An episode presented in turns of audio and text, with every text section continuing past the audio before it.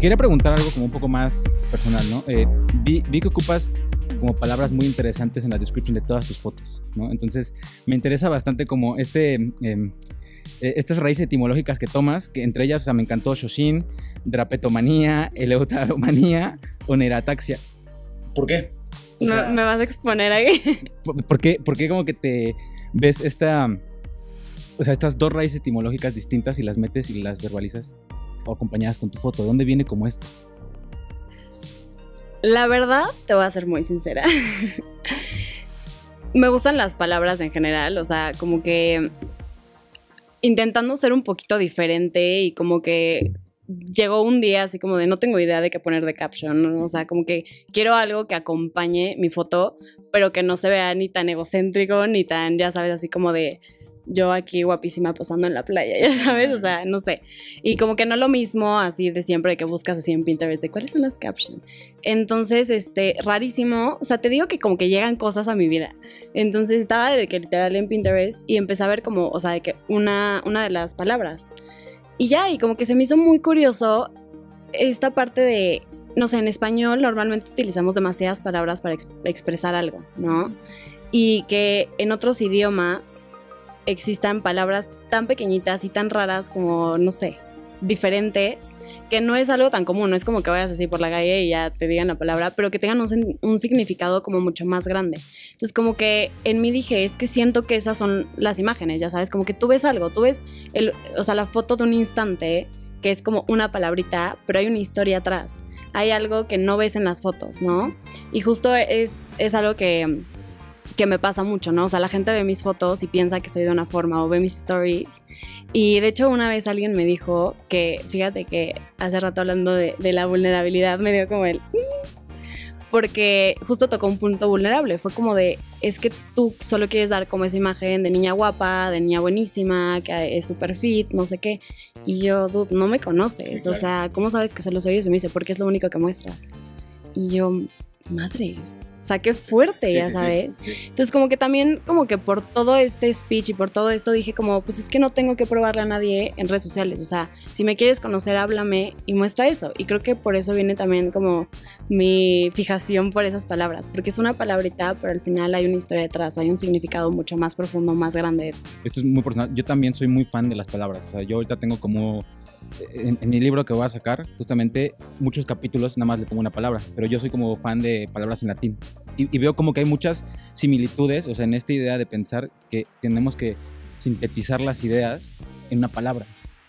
Tú, tú ves de la misma manera tu vida, o sea, tienes que sintetizar cada punto de tu vida, o sea, no, como que tendrás esta necesidad, no lo sé, de decir, es que estoy haciendo esto y es esta palabra. Pues chance no tan así como en una palabra, pero sí creo que al final siento que es como los recuerdos, ya sabes, o sea, como que no te acuerdas de todo, pero te acuerdas de ese momento, de, y también como la felicidad, ya sabes, no te sientes feliz y súper, o sea, neta, la gente que, que, vean en redes o que conozcan que es como, todo es hermoso y maravilloso y vibran alto, güey, aléjate de esas personas, por favor, y si eres esa persona, ve al psicólogo. No es real, ¿sabes? son momentos, son instantes. Entonces creo que quizás relacionando un poco con esto, sí tienes razón. O sea, creo que todo se resume a un instante, a un momento o a una palabra. O sea, creo que es muy, muy difícil siempre estar como al tanto de todo el momento, todo el tiempo. Si cuentas tu historia, pues no vas a contar todo, vas a contar esos momentos que para ti son importantes. Claro. Entonces sí, sintetizas de alguna forma. Sí, sí, completamente. No, y, y, me gustaría como que detallamos estas palabras. O sea, la de Shoshin, que es práctica de ver la vida con asombro. O sea, te consideras una persona como romantizada en el aspecto de estoy viendo todo desde una perspectiva como nueva o, amplia o de, güey, todo es nuevo? Pues chance no tanto como nuevo, pero sí, sí me considero una persona que siempre está buscando esa parte que, que me haga sentir bien, ¿sabes? Es esa parte diferente. No sé, soy una persona demasiado curiosa, o sea, que, o sea, divago demasiado, o sea, se me, se me ocurren cosas rarísimas todo el tiempo. Entonces creo que sí, o sea, es una parte de ver la vida con asombro, pero no desde un asombro romantizado, sino más como de qué bonito que tengo todo esto y no puedo estar en un solo lugar, ¿sabes? O sea, hay que salir, hay que conocer, hay que vivir, hay que viajar y, y chupar todo lo que puedas de todo el mundo, ya sabes. Entonces creo que va más hacia ese lado. Eh, O sea, ahorita lo relaciono bastante. Hay una palabra que me encanta que se, llama sapere aude. Significa atrévete a saber. O sea, así es, sapere aude, atrévete a saber de todo y es como vuélvete adicto a, a, a hacer esponjas.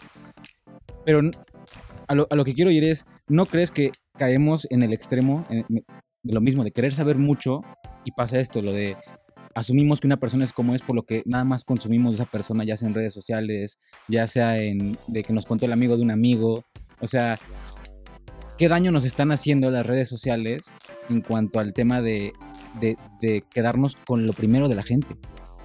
¿Hacia dónde crees que vaya eso? O sea, Yo creo que si eres una persona consciente, o sea, si neta te das cuenta de que vas a consumir lo que tú quieras consumir, a veces va a ser algo que solo tú quieres ver. Y siento que eso no solo pasa con redes sociales, eso pasa con la vida.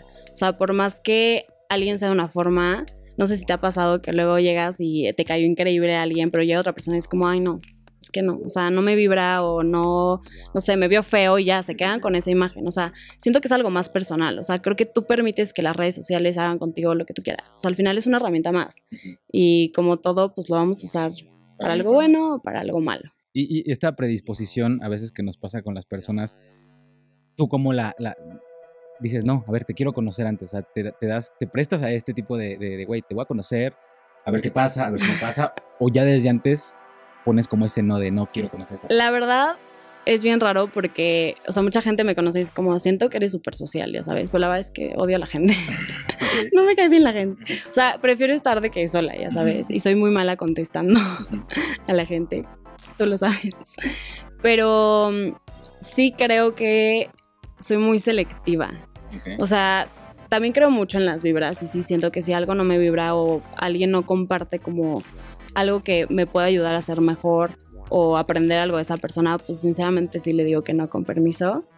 Pero también sí estoy un poco abierta a conocer. O sea, creo que tienes que ser muy sensible a lo que tú quieres y a cómo te sientes en ese momento. Está bien, hay veces no querer conocer a la gente. A veces sí caigo un poquito en el que ya odio, ya no quiero nada con la vida y odio a la gente. Pero intento sí conocer a la gente, que por lo menos se me hace interesante. Ok. ¿Y, ¿Y cuáles son los criterios para decir, esto me parece interesante en esta persona? O sea, ¿no crees que entra un poco... A mí me pasa, o sea, y de mi experiencia, o sea, yo sí, ahorita agarré una fascinación de silenciar a personas en redes sociales. Duro, así de, güey, perdóname, pero a partir de mi criterio, no quiero saber si te la vives de peda, no quiero saber si te la vives, o sea, neta, de que estoy aquí, no quiero saber eso, o sea, eres mi cuate, no quiero que te tomes a mal. Y hay gente que me ha dejado de seguir y me han reclamado de, es que no mames, ¿por qué me, por qué me dejas seguir? Yo, güey, sigue siendo mi cuate, o sea, seguimos hablando, disfruto más estar contigo aquí y te silencio porque no me aporta tu contenido. ¿De qué manera no, no, o, o dirías que no caemos en el extremo? Porque también, una vez que, cuando decides no hacerlo, estás haciendo algo al otro extremo. Y creo que también lo tocan en un episodio de, el último, el, el- el- salió ayer, solo la punta tocan así como de, el no hacer es hacer algo. ¿Tú cómo te limitas en ese aspecto? Uf, qué fuerte, qué deep estamos. Me gusta, me gusta. Creo que sí, sí me alimento a veces por miedo.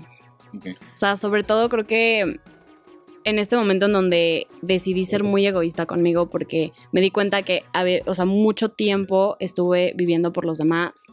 Dije como, pues me voy a cerrar porque quiero hacer lo que yo quiera. O sea, y quiero sentir esa parte egoísta. Quiero como que recuperar de alguna forma el tiempo que no me di, ya sabes. Entonces, creo que sí, es difícil encontrar un balance. Es difícil estar en ese punto siempre, pero creo que mientras conozcas tus extremos y conozcas tus limitaciones, puedes ahí oscilar en, en un mejor... En latín se llama noscete ipsum, significa conócete a ti mismo. ¿no? Y lo relacionan mucho esta idea de, de cómo, o, o lo que para mí es, y me gustaría saber a ti, ¿qué, qué, entiendo por libertad? Yo siempre digo a la gente, yo ejerzo mi libertad poniéndome mis propios límites. Saber hasta dónde quiero llegar, ahí yo estoy siendo libre. Pero ¿cómo no rebasar la libertad del otro? O sea, ¿hasta qué punto yo no estoy sobrepasando tu libertad si yo no me estoy siendo libre? Fíjate que está súper interesante que toques eso porque justo en un capítulo hablamos de la libertad, sobre todo sexual, pero fue a lo que nos preguntamos, o sea, porque yo dije, ok, está increíble ya, o sea, vive tú, tu sexualidad y todo. Disfruta. Eh, Ajá, disfruta, explora, sal, tócate, haz todo, pero ¿hasta qué punto, no? ¿Hasta qué punto estamos pasando ese límite de decir, sí, pero ya hago lo que quiero sin que me importen las demás personas porque es lo que yo quiero hacer y ese es mi argumento? Porque entonces tú dijiste que estaba bien hacer lo que yo quería hacer, ¿no?